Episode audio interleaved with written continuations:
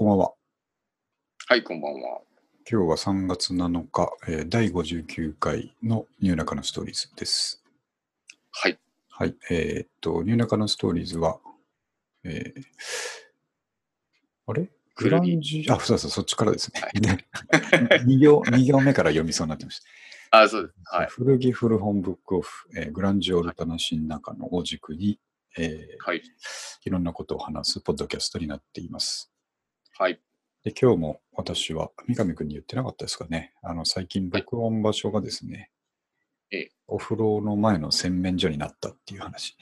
あ、そうなんですか。え、なんで？ここが一番クローズでネットが強いっていうですね。ああ、そういうことです。はいちょっとあのアリスン持ってきてやってるんですけどね。ああ、ははい。リビングでやってるとあちょっとね、迷惑な感じになるんで。いはい。はい。まあ、すごい基地みたいで快適ですよ。どどこでもできますからね。そう。今の時代どこでもできますからね。はい。はい。でえっと、3月1回目ですね。おはい。なんか忙しそうですね。ちょっとね、やっぱ年度末だってなると、こう、まあ来期、来期の数字がどうのこうのとかですね。あそういうまあ、とめ作業みたいなのがいっぱいあるんでですね。うんちょっとなかなか、ある程度しょうがないです、そうですね。あんまやりたくないですけどね。頑張ってます。はい、あんまり。どんな感じです？か僕は2月まで、ちょっとすごい忙しかったんですけど、はい珍しく。あのあの移転とかですよね。え？移転とか、それ関係ですか？ああ、そうそう、とか、あの、いろいろやることがあったんですけど、はいはい。ここ数日は割と暇です。あ、いいですね。暇が一番ですよ、本当に。なんか、そういいですね。じゃあ、はと今日もですね、あの、はいまあ、ちょっと長い、しばらくやってなかったんで、トピックは盛りだくさんなんですけど、うん。はいえーっと、まずちょっと最初に三上くんの今日の最新トピックのゴミ捨て場でバイオリンっていうのを聞きたいんですね。いや、そうなんです。あのーは我が家の、あはいゴミ捨て場がですね、と家の下にですか？そうです、そうです。あららこここ数ヶ月、すごい入れ替え割りが激しくて、ああのあ、なんか、多分5件ぐらい立て続けに退去があったんですよねう。ん。で、あの、すごくこう、めちゃくちゃ落ちてるんですよ、その粗大ゴミが。最高ですよね。本当に。なんか昔も昔もこれ、粗大ゴミの話したと思いますけど、はいはい粗大ゴミ相当好きですからね。なんかね、やっぱり見てしまうんですけど、で、なんかめちゃくちゃ荒れ放題になってて、あはいはい。うん。まあ、で、ちょっと話いきなりそれるんですけど、ええ。あの、ゴミって引っ越すときに捨てるのってこう、あの、粗大ゴミってなんか日が決まってるから、うん、そうですね。そう、なんかうまく捨てられずに、はいまあいいや、もう捨てちゃえっていう感じで、あ一応シールとかは貼ってるんですけど、あ。期日あ前の日に、あ、なるほど。うん、適当に出してるんですね。そうそうそうそうう、ん。なんかそういうの多多くなりがちです。あの、もう引っ越しに間に合わなくて、出して引っ越しちゃうみたいな感じです、ね。そうそうそう。で、うんまあ、ある程度はしょうがないかなと思うんですけど、はい。ここ最近それが立て続けに続いたので、ずーっとなんかゴミが置きっぱなしで、あなんかめちゃめちゃ汚いんですよ。あ雨も降ってましたしね。そうそうそうそう、うん布団とかもあるし。はい。で、まあなんか、こう、そういうのってやっぱりや嫌なもんだなと思った反面、はい。こう新しいのが増えてるとなんかざっと見てしまう。ああ、まあ、絶対見ますよね。そうそうそう。その中にあの、うん、バイオリンがありましてですね、驚きですね。こううん。あの、ちょっと拾ってきて、うん。で弾いてみようと思ったんですけど。で、弾いたことありますバイオいや。全然ないですね。あなんかね、うん。まずおチューニングがすげえ難しいのと、うん。なんか音がちゃんと出ないんですよね。うんただこう引っ張るだけじゃ出んっていうことそうですそうそう。うんで、なんか、普通にあと、あの、静香ちゃんのはいはい。練習ああるじゃないですか。あなんとわかりますよ。はいあいう風になるんですよ、普通に。あ 自分でやつうるさいな、みたいなるほど。な。なので、まあ、世の中便利なものでですね、うん。どうしたもんかなと思って、でもちょっと弾けたらかっこいいなと思って、そうですねなんか。うまくはならなくても、うん。こう、少し、なんていうんだろう。簡単なことできたらいいなと思ってたんですけど、はい。YouTube に初心者のためのこううん。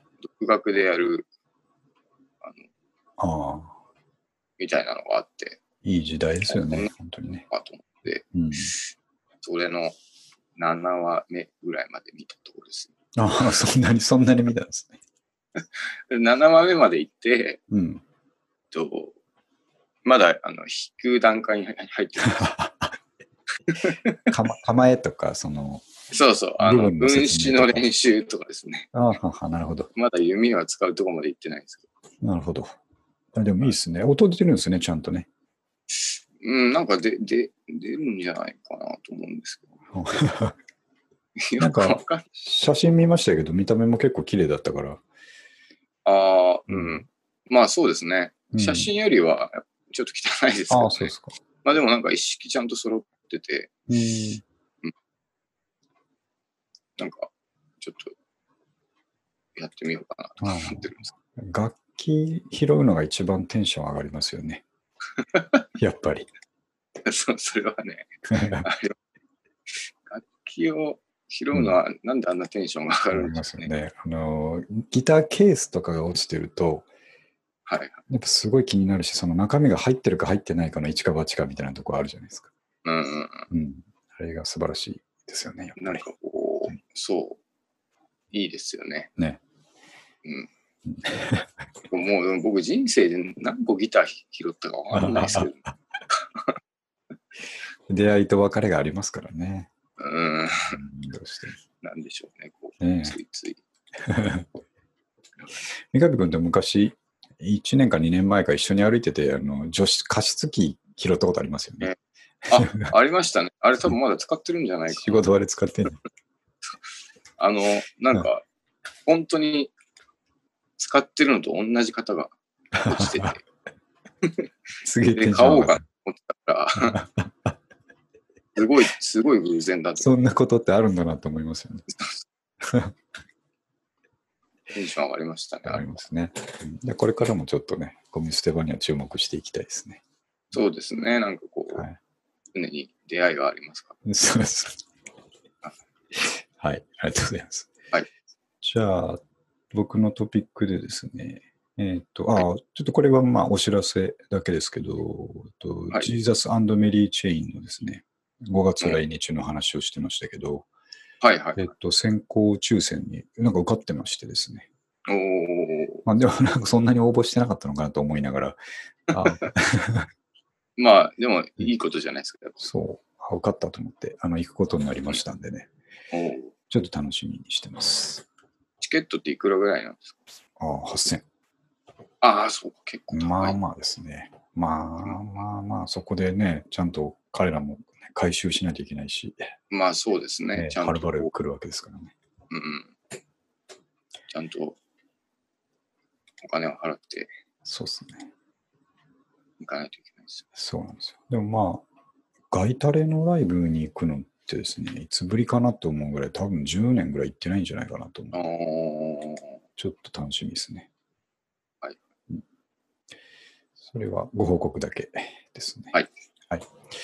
で、あとですね、最近のブックオフの動きで言うと、はい。えーまあ、ブックオフは動いてないですね。僕が動いてるんですけど、夫の 動きはない。そんなに。えっと、ちょっと先週渋谷に珍しく行く機会があったんで、うんで、しかもちょっと個人行動の時間が2時間ぐらいあったんで、はいはいまあ、当然ブックオフだなって思ってたんですけど、うん。あの渋谷方面ってあの原宿に昔でかいのがあって、で、渋谷のど真ん中にもでかいのができたっていう記憶があってですね。はいはい。で、スマホで検索してみたら、どっちも閉店してたんですよね。ええうん、しばらく前なんですけどね。渋谷の方は1年前ぐらいで、あ、1年前じゃ半年前ぐらいで、原宿はもっと前に閉店してたんですけど、ええ全然知らんかったなと思って。あんまり、やっぱ業績は良くないの？よくないんでしょうね。んで、うん、新宿にはボコボコあるから、渋谷にはあってしかりだと思ったんですけど、やっぱダメでですね。はいはい。で、一気にあの2時間何もやることがなくなったっていう日があったんですよね。まあ渋谷ってのはね、人も多いし、そうなんですよ。何してるか分かんなくなるんですよね。うん、一応ね、あの、かろうじて小説を一冊バッグに入れてたので、うん。うん、あのカフェ行って本読んでっていうので、なんとかなったんですけど、おうん個人的には10冊ぐらい買うつもりだったのに、ブックオフがないっていうのが、すごいショックだったんですけど、残ね。念ですね。はい。で、その渋谷ブックオフで検索してたらですね、ブックオフはないんですけど、ええ代わりにあの古着の方は、えっ、と、なんか、あの、ど真ん中ぐらいのビルに入っててですね、ええうん、一応なんかやってるみたいなんですよ。渋谷のど真ん中。あ、それ行ったんですか？いや、そこは行かなかったんですけどね。うん。うん。いや、今ちょっと今日服の感じじゃないんだなと思ってですね。俺は完全に本のモードで来てるのになと思って。なるなるほど。はい。渋谷の、まあ、全然最近の渋谷の動きって知らないんですけど、モディっていうビルがあって、ええ渋谷モディっていうビルがあって、その中にブックオフがやってる古着屋で、ビンゴっていう名前でやってるみたいなんですけど、そこはなんか結構デカっぽいですね。デカいっぽい。ええうん。なんメンズですかね。じゃあ両方ですね。両方。レディース、メンズ、キッズ、服飾、うん雑貨。うん、あとブランド品、貴金属ってあるから、ちょっとこの辺が渋谷っぽい感じかね。なるほど。うん。まあ行ってもよかったんですけど、荻窪店の雰囲気ではないんだろうなと思ってですね。まあ渋谷ですからね。ね。うん。多少ちょっと雰囲気違うだろうなと思って。なんかイライラするようなうん。置いてそうですそうそうそうそうそう。ね。渋谷に適宜そう。わ若めのやつかなと思ってちょっと行かなかったんですよね。うんちょっとショックでしたね。渋谷はブックオフないんだなと思って。あーうん。なんでしょうね。古着の方が展開してるってことは、なんかうん、いいのかな？いいんじゃないですかね。結構。うんうん、まあなんか全体的に古着ブームだなっていうのを感じるんですよああ、来てますか、やっぱり。ね。なんか、うん、たまあとはいえに20年前とかに我々が通った道なんで、まあそうですね。もう一回来てるって感じですよね。もう一回、うん。そうですね。一回そのファストファッション的なのが来て、古着買うよりもファストファッションで十分じゃんっていう流れがうんちょっと前にあってですね。はい。で、そっからのね、あのーちょっとした揺り戻しなんですかね。やっぱりこえう個性をみたいなうん、うんうんとこなのかなと思ったりしますけどね。うんうんまあいい話ですわ。え？いい話だなと思ってですね。あ、いいいっ。ぱい来るっていううんいいね、そうですね。こういうもんですね。うんそう。だからまあ、これちょっと単純に渋谷になかったっていうだけの話ですうん。残念ながら。まあさ、ああったら、また一つ出会いがあったかもしれないそうなんですけどね。やっぱり渋谷は相性悪いなと思いましたね。ね。そうで、あとは、えっ、と、ちょっと飛ばして、えっとはいこれ前回話そうと思って話せなかったんですけど、週3筋トレ、週4ヨガっていう話があってですね。これはまあ僕のライフスタイルの話なんですけど。ええあのーまあまあ、筋トレ毎日やりすぎるとね、良くないって言ってました、そうそうそうなんですよ。間を空けてやるから、週2、3回にとどめてるんですけど、はいでもそれはそれで、その間の日に体がちょっとい痛いというか、まあ、なまってるからなんかしたいんですけど、で、はい結構仕事も最近ね、根詰めてパソコン見てることが多いんで、うん。すげえ体とか、体とか凝るから、はい。なんかどうしようかなって言ってたら、奥さんがそのヨガとかやってみりゃいいんじゃないって言うから、ええ。うんそういう時はやっぱりさっきの話じゃないですけど、まあ、YouTube にあるかなと思って、はいで。検索したらやっぱいっぱいあるんですよ。ヨガ初心者みたいなまあのとか、えーヨガ肩こりみたいなやつですね。ううん。で、試しにヨガ肩こりで検索して出てきた、かなりこう人気のある、えーと YouTube で配信しているヨガの先生ですね。はいはいこれがまあリンク貼ったマリコ先生っていうんですけど、ええの、えー、とプログラムがですね、えーと、10分から20分ぐらいのヨガプログラムを、えーとテーマごとにですね、あの首とか肩とか、うん。えっ、と、なんでしたっけ、骨盤とかですね、そういう感じで、あの、むちゃくちゃいっぱいアップしてくれているので、うん。なんかその日の気分でですね、今日はちょっと骨盤のストレッチやろうかなみたいなのとか、肩こりのやつやろうかなっていう感じですごいいいんですよ。ええ。で、まあ、あの、できてるかできてないかは置いといて、まあ、とりあえず先生真似してですね、えーうん。と、呼吸とか姿勢とか気をつけてやってると、やっぱ20分やるとむちゃくちゃあの体軽くなるんですよ。ええうん。で、いいですね。いいですし、やっぱ筋トレと違うのは、その、うんなんていうか、えっ、と、ああ、きつくてもうできないっていうことじゃないんですよ、ヨガって。ストレッチなんで、基本的には。ああ、まあそうですよね。そうだからもうやろうと思ったらいつまででもできるんですよ。うんうん。うん、1時間ぐらいやってても、あの大丈夫ぐらいの感じなんですけど。はいはい。なんでちょっと最近は、本当に、あの週3筋トレ、週4ヨガっていう感じになってますね。ええうん。これはおすすめなんですよね。良さそうですね。うんヨガはなんかいいいいですよね。本当にいいですよ。もうあの、シャリさんがやってて、あはいはい僕も一緒にやってたことあります。ああ、そうですか。なんか、なんていうんですか、うん真似てですけど、うんうんシャリさんはなんか教室に行ってましたけど、うん。ああ、そうですか。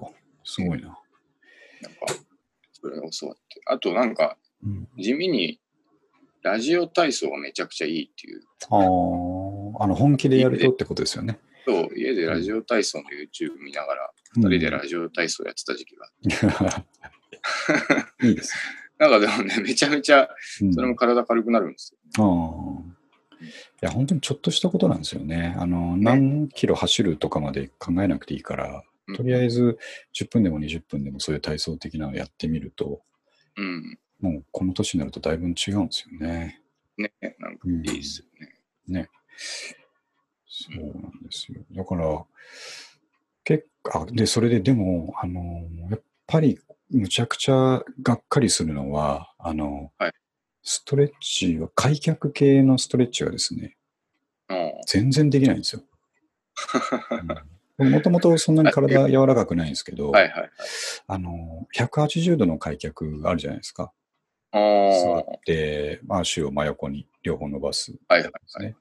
まあ、あの、まあ、できる人少ないとは思いますけど、うんあの、あれをやっぱ綺麗にできると、人間として一歩進んだなっていう感じがするんですよね。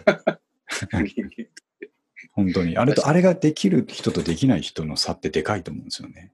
ああ、うんおなんか一般的にやっぱでもできないんじゃないですか？できないですよ。うんおっさんは絶対できないんですけど、あの、もうね、女性で体柔らかい人はね、なんか、かそうですよね。もともとそういうのやってたっていう人はね、やりますけど、でもあれも、あの、じわじわ時間かけてトレーニングしていけば、できる。誰でも絶対できることなんですよ。ああ、なんか、らしいですねう。ん。一日ちょっとずつね、やっていけばいいんですけど、だから俺それちょっと今年の目標にしようと思ってですね。180度開脚。で、シャってこそうっす。う、行くやつですよね。あのーでもねあれできたらいい。えかっこいいと思うんですよね。あと、まあ、怪我とかもしにくくなるし。まあね、はい。そうそう。体硬くなるの、怪我のもとになりますからね。そうなんですよね。うん。でね、あのー先生の真似してやってて、もう明らかに違うのは、はいはい。あの、骨盤、座った時にですね、足を広げて座った時に、うん。あの180度開脚できなくてもいいんですけど、あの、自分のできる限り60度ぐらい足開いて座った時に、うん、骨盤が、えっ、と、後ろに落ちちゃってるんですよ。まあ、姿勢が悪いっていうんですかね。えー、骨盤が後ろに落ちる。落ちちゃうん。後傾、後ろに傾くと書いて後傾してるらしいんですけど、そういう人は。正しくは骨盤がこうまっすぐ、あのへー開脚しても姿勢がピシッとなるように、骨盤がまっすぐになるのが正しいんですけど、あの、えー、ここまで積み重ねてきてきた不節制が骨盤に出ていて、足開いて座ったら、重心、骨盤が後ろに傾いて重心が後ろに行くような感じになって、そもそも前にそこから、えっ、と、ストレッチができないんですよ。体を倒すっていうのが。えそこをもう愕然として、あ、ここからなんだ俺と思ってですね。あ、今そこを意識してトレーニング組んでるところですね。逆に言うと子供は柔らかいんですかね、その。柔らかいですよね。うん。あのはい今からやっとけば、うん。うん、違和感なくできますよね。違和感なく。ああ、じゃあ、こそうですう、いいね。かもしれない。うちの子は、あの、前、ヒップホップ教室の前に体操教室行ってる時は開脚やってましたもんね。ああ、そう。やってましたっけ？うんやってましたね。えー今は最近やってないからそうだな。やらした方がいいなと思って。うん。うん。なんか子供の頃、そういうのやっていくと違うんじゃないですか？うん、全然、あのー苦なくね、できると思うんですよね。ねえ、なんかいいですね。はいえー はい。なんで、かなりおすすめなんで、はいはい。で、あと、この。このリンク貼ったマリコ先生って本当にむちゃくちゃいっぱい動画上げてて、はいはい。あの、いい先生なんですけど、これ儲かってるなと思いましたね、YouTuber, YouTuber として。まあ、YouTuber ね。えーうんこれはそうです儲かいいし、なんていうか、あの納得してこまあ、なんか、う、お金を渡したい感じですね。子供騙しではないっていうかね、ちゃんとうん、教えてるっていうのは。そう。すごいしっかりしてるんですよね。えーでああとなんかこう、あどうぞう、教え方がめちゃめちゃうん、上手い人いますよね、YouTube。そうなんですよ。うん画面越しだから多少ね、あの、うまくいかないことあるかなと思いきや、すごい丁寧にやってうる、ん。バッチリなんですよ。はいはい。で、ちょ悔悔しいのは、あの、まあ、ヨガの先生だから、ヨガが上手なのはええ当然なんですけど、うん。あのーなんていうんですかね、筋肉もすごいんですよ。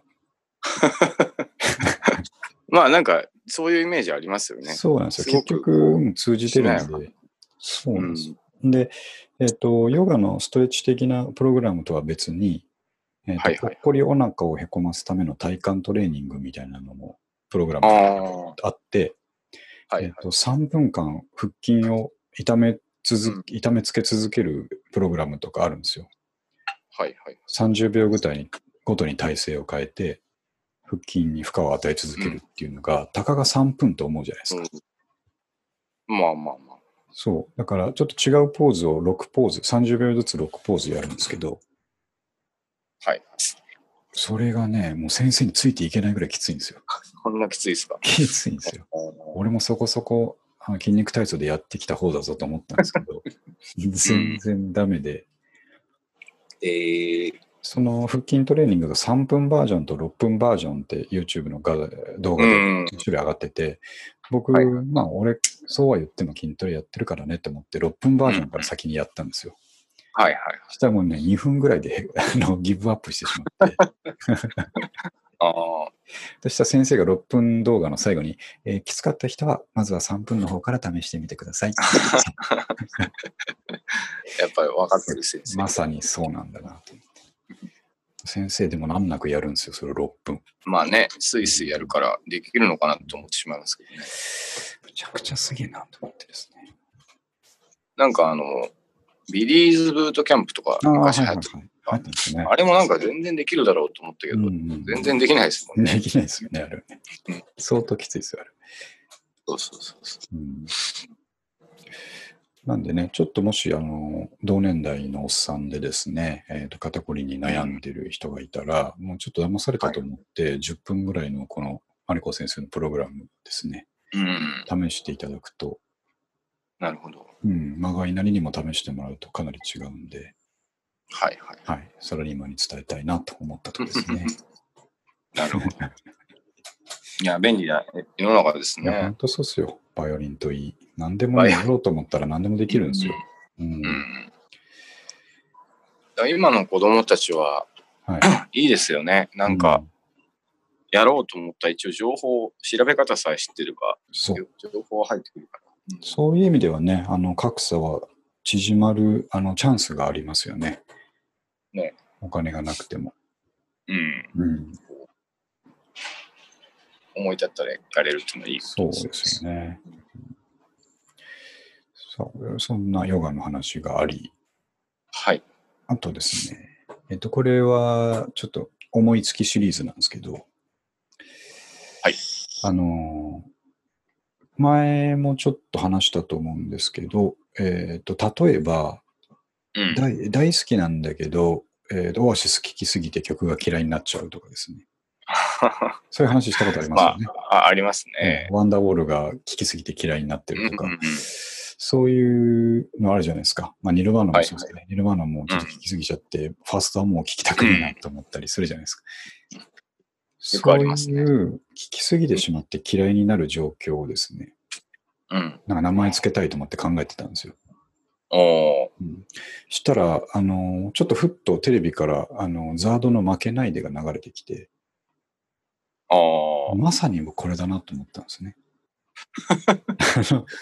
負けないで。負けないってすごい、そうそう、それ、それです。すごいいい曲なのに、あの、はいい、ろんなシチュエーションにフィットしちゃうもんだから、あのまあね、マラソンだし、うんマラソンとかスポーツ全般にフィットするもんだから、うん。あの、いろんなところで使うじゃないですか。はいはい。あと、24時間テレビの最後のマラソンで絶対かかったりしてうですね、ん。もうそのせいで負けないで俺嫌いになってるんですよ。また来ちゃったなっていう。そうなんですよ。あれ、当時、最初で当時はいい曲だなと思ってたはずなんですけど、はいはい。もうなんか、もう大人になる前に嫌いになってたと思うんですけどね、かかりすぎて。なるほど。だからこのあのいい曲なはずなのに、えー聴きすぎて、または聴かされすぎて嫌いになっちゃう現象を、はいはい。負けないでシンドロームとま、名負付けた。けないで検証。負けないでシントロ。まあまあそうですね。うんそう思ったんですよね。なんか、ちょっと話は違いますけど、はいはい。あの、あなたの夢を諦めないでっていう歌があるあーはいはいはい知ってます？えっと、誰なの？なんとか高子さんじゃないですっけ。あ、そう、そうですかね。ねで、その曲もめちゃめちゃいい曲なんですけど、うんうんうんあの、初めて聞いたのが、はい僕、小学校の卒業式の、はいはい。卒業式の前の日かなんかにこう、うん先生が、はいまあ若い女の先生だったんですけど、はい。ラジカセをこう持ってきて、うん。こうみんなでこれを聞いてが、これを送りますみたいな感じではあ、はあ、追っかけてくれたんですよね。いい先生。ですね。で、なんか、それの、こう、思い出が強すぎて、うん。なんか聞くの恥ずかしいん それはまた複雑な心の動きですね。なんか、うん。ななんか聞くの嫌だなっていうのがあって、おーなんかこう、いまだにちゃんとこう、なんか、聞けないっていう。なんかその、うんなん、なん、わかりますよ。うん、なんかわかりますね、ねそれは。こう、素直に。うん。なんかね ちょっといたたまれなくなっちゃうんですよね、きっとね。そうそう、そうですね。うんいたたまれない気持ちになるんですよね。うん。まあなんか、うんそうそう。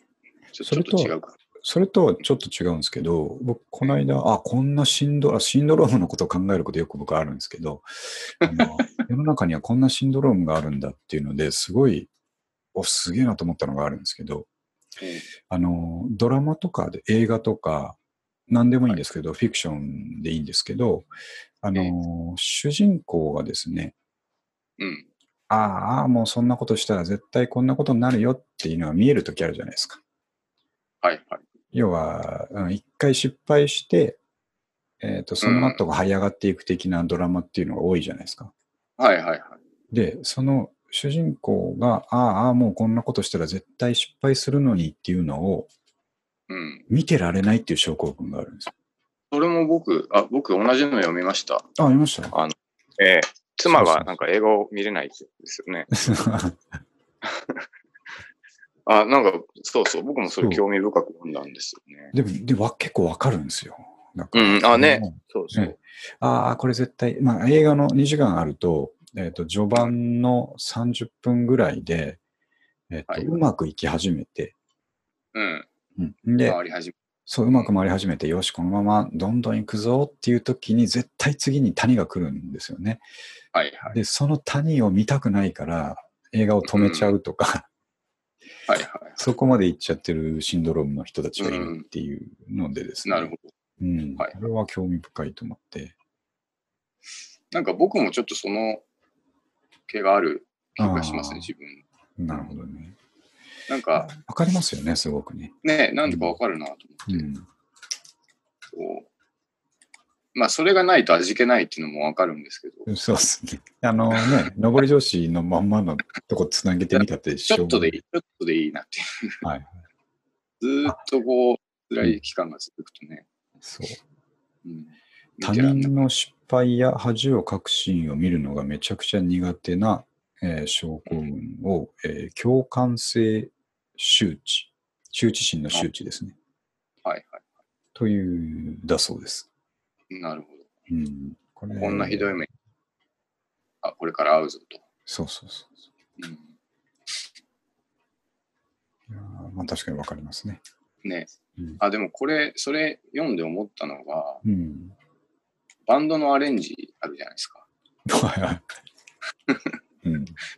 バンドのアレンジも、はい。こう、なんて言うんでしょうね。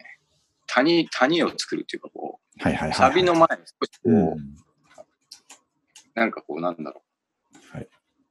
あの、軽快な8ビートじゃない、あ入れてみたりとか、あ、ちょっとあの、スローダウンするとこですよね。そうそう、ちょっとなんかはいはい。止めて、止めてみたりとかですね。はいはい。で、サビでドンっていくっていううんのをうんの、あのうんバランス であるなと思ってて。で、なんかあの、はい最近、あの後輩の音千代くんっていうやつが栃木にいてですね、はい。彼とこうなんか一緒に時間が余るとスタジオに行ったりするんですけど、ええ。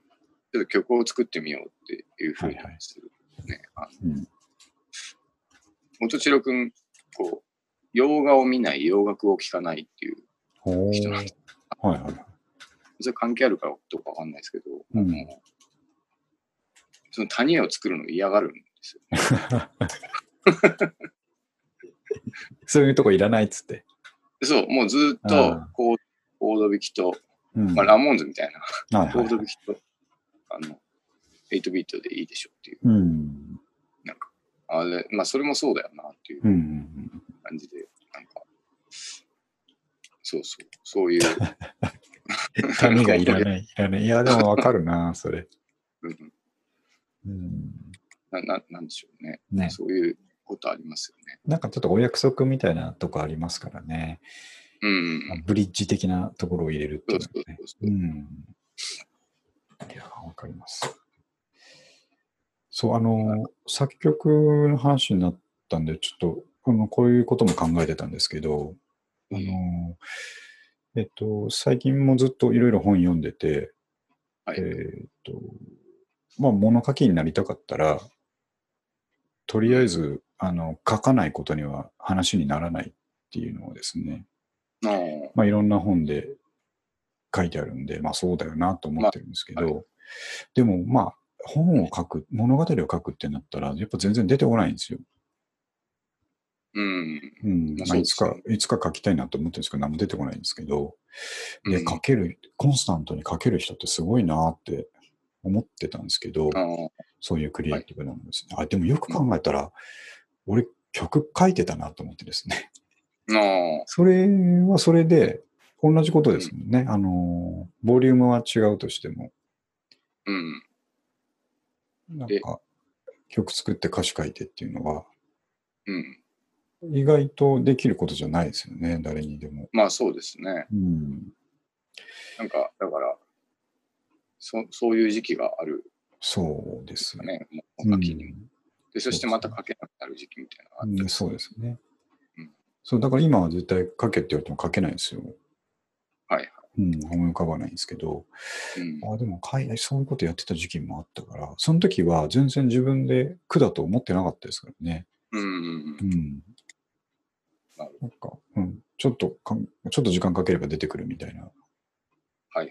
感じありましたんで。あれじゃないですか、インプットじゃないですかね、やっぱり。なんか、曲がいっぱいできる時期って、わかんないですけど、いっぱい聴いてた時期。いや、そうですね。うんそう、確かに。いっぱい読んでると、いっぱい書けるとかあるかもしれないです。うん。あの、そうだと思うんですね。そうだと思うんですけど、いっぱい読んでるがゆえに書く隙間がないっていうのが問題かもしれないですね。ああ、こういうのはもうあるよなとか思ってしまうっていう。書く時間がないぐらい読んでるってことですね。あの、読みたくて。はいはい。あもうそれはね、時間が有限な上、ゆえしょうがないことなんですけど。はいそんな風なことちょっと最近思いましたね。はい。確かにね。そのつながりで言うと、前ちょっと話した図書館の予約サービスがやばいんですよ、本当に。ああ、言ってましたね。もう延々と今利用してるんですけど、うん。あのーなんて言いますかね、えっ、と、回転寿司がいつの間にか回転しなくなったようにですね、そのことわざっていうか言い回しかっこいいです。かっこいいですよね。今思いついたんですけど、はい回転寿司と言いながらいつの間にか店では回転しなくなったように、うん。要は誰もがもうオーダーするじゃないですか。はいはい。そしてそのオーダーも直接声をかけるんではなくタッチパネルになったようにですね、うんうんうんううん。ん僕の図書館の利用方法も完全に予約して取り行くだけのスタイルになっちゃったんですああ。よ。要はウィンドウショッピングしなくなったんですね。うんうんうん。っていうのは今ちょっとあれも読みたい、これが読みたいっていうのが割と頭の中にストックがあるからだと思うんですけど、はいはい。それをですね、全部片っ端から図書館の予約システムに入れとくとですね、なるほど。で当然人気のあるやつとかは待ち時間になっちゃうんですけど、うんまあでもいつちょっと待てば、あの取り寄せられてですね、はいはい。しかもこれメールで届きましたっていうのが通知されるんですよ。えー、便利ですね。便利なんですよ。あ予約してたこれとこれが準備できたんで、うんえっと、。1週間以内に取りに来てくださいみたいなメールが届くようになってるんですけど、はいはいはい。なんだこの便利さはと思ってですね。確かにね。うん。もう、あと、ななんでしょうね。もうちょい行くと、電子書籍、うん、ああ、そうっすね。ごめんなさい。うん、大丈夫ですよ。電子書籍になっちゃうと、あ、でもど、うんどうなんだろう。電子書籍はね、あのーもういろいろと問題、今のね、紙の分でさえいろいろやっぱり問題があるわけですからね。うんうん。うん、図書館で扱うのはどうかっていう、はいところもあるわけなので、どこまでいくかわかんないですけど、そうですね、もし図書館のコンテンツが電子書籍とかになっちゃったら、うん。もうな、なんか図書館っていう感じじゃないですよね。図書 サイト。図書サイト。図書サイトですよ。うん。図書村ですよね。ちょっと前風に言うと。村的な。そうそうそ図書館ってでもそう思うとなんか、う。うん。謎の存在ですね。そうなんですよ。ギリギリのとこ行ってるんですよね。うんうん。この間ね、面白かったのが、子供の本ももちろん予約をしてるんですけど、はい。あの、子供ってちっちゃい頃ですね、A3 サイズぐらいのでっかい迷路の本って好きじゃないですか。ああ、はいはい。たくさん面白い、ウォーリーを探せ的な迷路がですね、うんいっぱい載ってる本が好きで、で、そのシリーズを2冊ぐらいウェブ上から借りたんですよ。うん。うん。で、用意できましたって来てたから子供と一緒に土曜日か日曜日かに行ったらですね。で、はい一冊は想像通りのもの出てきたんですけど、あの、図書館の方が、あの、もう一冊用意はできてるんですけど、本当にこれでよかったですかね？って言って、あの、テーブルぐらいあるデカさの本が出てきたんですよ。あの、わかります？そうそう、図書館の子供コーナーとかって、むちゃくちゃ巨大本ってあるんですよ。ありますね。面白いでしょ？あの、畳半分ぐらいあるやつ。あれ、でかかった気づかずに俺そっちを予約してて、あの、来てはいるんですけど、これ持って帰られます？って言われて、あーって、ちょっとね、一瞬持って帰ろうかと思ったんですけど、あ、絶対無理だなと思って、あ、すいません、間違えましたって言って、キャンセルしたんですけど、ああ、しょうがないですね。そそう、おもちゃでけえのが用意されてて笑ったっていうのがあったんですけど、子供子供がめっちゃ受け受けてました、子供がめっちゃ受けて。でかいんですけど、みたいな。でかいって。うんあ、でも、あるでしょうね、そういうこと。そう。うん、ん面白かった。なんかこう、そう、そう思うと本って何なんでしょうね。不思議ですね。なんでしょうね。ね。うんただまあ、すごい便利ですね。うん。うん僕なんか新刊が読みたいわけじゃないから、はいはい。うん、過去の作品でこんな、まあで、基本的には何でも取り寄せられますからね。うん。前も言いましたけども、ほぼ図書館のその予約サイトって Amazon.com みたいになってて、検索すると何でも出てくるんですよ。うん。うん、なるほど。すごいなと思って。そうですね。ちょっとまあ、おすすめです。本が好きな方。今度見てみます。はい、ぜひぜひ。はいで、あとは、えっ、と、三上くんのパーマがかけ直しっていう話がありますね。ああ、うん、これね、かかりにくいんですか、三上くんは。そう、めちゃくちゃかかりづらいんですよ、僕。ああはい。で、あれ、牧俊って、髪型は、髪、直毛でしたっけ？ちちょっとょいや、僕は癖あるんで、パーマとかやったことないですね。ああ、僕はあの、ほんとサラサラ、こああ、そうですよう、ね。うん。ですよ。ちょっと気持ち悪いぐらい。なんかこう、なかなかこう伝わりづらいんですけど、なんかほんとこう、ペシャってなるの嫌なんですよね。はいはい。あの、できればこう、あの、すごい、ふわふわした感じでいたいんですけど、自然なボリュームもね。ですよね。そうです。でうんここ最近はずっと髪の毛を割と伸ばしてるので、はいはい。あの、まあ定期的にパーマをかけに行ってたんですけど、うん。いつもかけてるところが、あの、当日予約ができなくなりましてですね。僕ちょっと仕事上、じゃあ来週この日っていうのは、まあうん行けなくはないんですけど、はいはい。割と後回しにししてしまうんですよ。うん。仕事を優先しようと思うと。はいで、当日予約できるとこないかなと思って、うん。近所に美容室ができたので、はいそこで初めてもらったんですけど、うん。まあ、事前にちょっと僕かかりづらいんですよねって言ったんですけど、ええ。まあ、見た感じちょっと普通な感じでやって、うん。でそしたら、あの、かかり終わりを見るときに、はい二人で美容室を見るんですけど、まあ、明らかにもうその時点でかかってないんですよ。ああ で二人でや、いや、もうやっちゃったなみたいな感じになったんで ただ、なんていうんですか、その、あの、夜が遅かったんですよ、すごい、うんスタートが。はい。もう 9, 9時からだったっけな。うん終わったの11時ぐらいで。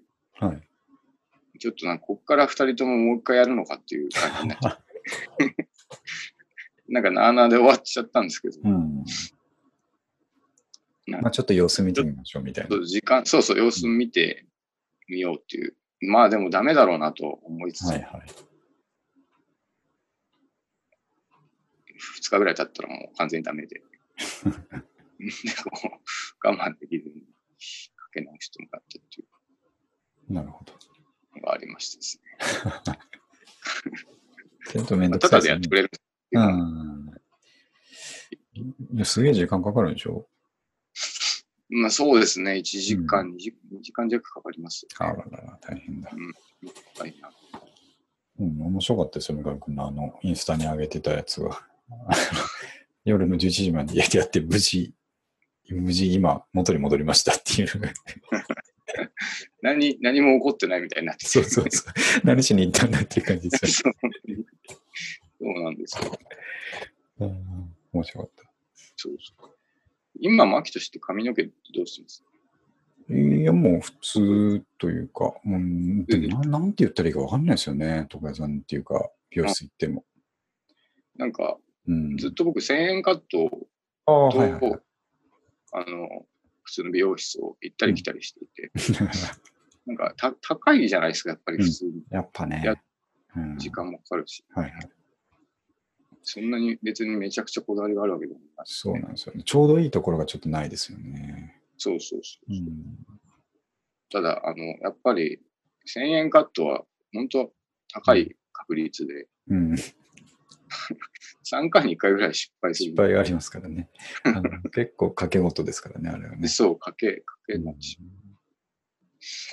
そう僕もやっぱ4、5千円かかってるから、どうかなと思いながらも、まあ安定感があるんで、いいしょうがないなと思ってるんですけどね。変に思い悩むよりはうんいい。そうそうそう。うんうん、ダメだった時のやばい感じ、やばいじゃないですか。どうすんだこれみたいな時特に本当、どうしようかなっていう時ありますね。ありますよね。あの、長めならいいですけど、短くした時に間違っちゃった場合、もうどうしようもない時ありますからね。ね、本うん当に。そうそうわかりました。あはい。とは、ああ、これね、えっ、と、ちょっと三上君たちには伝えましたけど、あのーうちのポッドキャストをですね、えーおサウンドクラウドで、えー聞いてくれてる人で、サウンドクラウドにユーザー登録してる人は、えっ、と、まあ、あの、聞いてくれた、えー足跡的なのが残るようになってるんですよね。うん、それがすごい励みにもなるんですけど、うん、うん。あ、この人聞いてくれたんだなと思っていうのはあるんですけど、あと、何、海外、えインドの人が聞いてるけど、なんでかなと思ったりするんですけど。ほんで、はい、はい。その中にこの間、といきなり、えっ、と、メアリー・ルー・ロードっていうアカウントの人が聞いてるっていうのが出てきて、でもまあ本人じゃねえだろうなと思ったんですけど、はいあの書いた通りですね、えーうんアカウントに星マークがついてる SoundCloud のユーザーっていうのは、うん。えー課金ユーザーなんですよ。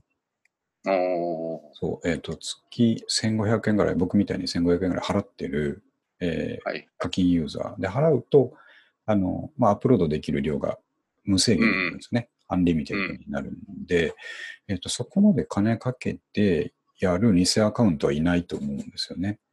まあ確かにね。で、このアドレスが、その、メアリー・ルロードさんのサウンドクラウドページなんですけど、上げてある曲を聴いてみても、結構、うんプライベートな曲なんですよ。自分で弾き語りしてる感じかな、みたいな。えー、だから多分ね、本人なんですよね。おーうん。で、聞いてくれましたか？でなどうやってたどり着いたんだろうなってちょっと考えたんですけど、その、んメアリーロード・ルロードの娘さんの話をした時の、はいえっとポッドキャストの回のタイトルが、えっ、と、Lights Are Changing ってしていたんですよ。メアリー・ルロードの曲ですね。曲名ですね。曲名でそのタイトルにしてたんですよ。だからその辺でもしかしたら引っ掛けてきたのかなと思ったりして、あなんか、あテンション上がります。上がりますよね。コツコツやってるとこういうグランジほっこりニュースもまたあるんだなと思ってですね。なるほど。はい。残念なのは、多分分からなかっただろうなってことうん、です、そうですね。あれなんかボソボソ日本語で言ってるなんで、多分すぐ帰っちゃったんだと思って。ね。はい。で、それでちょっと気になって、えっ、と、メアリー・ルロードさんの公式ホームページを探してみたんですけど、うん。これが、これがですね、はい。リンクあったんですけど、むちゃくちゃ、あの、なんていうんですかね、僕らが二十歳ぐらいの時に初めて HTML でホームページを作れることが分かって、はい。初めて作ったみたいなページなんですよ。ね、いいですよね。これ見ました？見ました？すごいでしょ？これはいいですね。これむちゃくちゃいいです。真っ黒な背景に、あの何の工夫もないフォントでですね、ベタっとしたページで、いいですね、これね。ウェルカムっていうページの次のコンテンツが、マイドーターアナベルって書いてあって、私の娘のアナベルっていうページがあって、うん。そこにはなんか、じゃあそのアナベルちゃんのですね、えっ、と、曲でも置いてあるのかなと思ったら、はい私のマイアメージングドーターアナベルって書いてあって、私の、あの、自慢の娘が今度彼女の自分の曲を出しますっつって。そういうのがビッグフォントで書いてあるだけのページっていうのがあってですね。自分でやってるっぽいですね、そうそう。絶対自分なんですよ、これ。うん、もうすごすぎてですね。いや、いいですね。いいなと思って、なんか新逆に新しいという感じです、ね。確か ほっこりするでしょ、これ。に。ね、いいですね。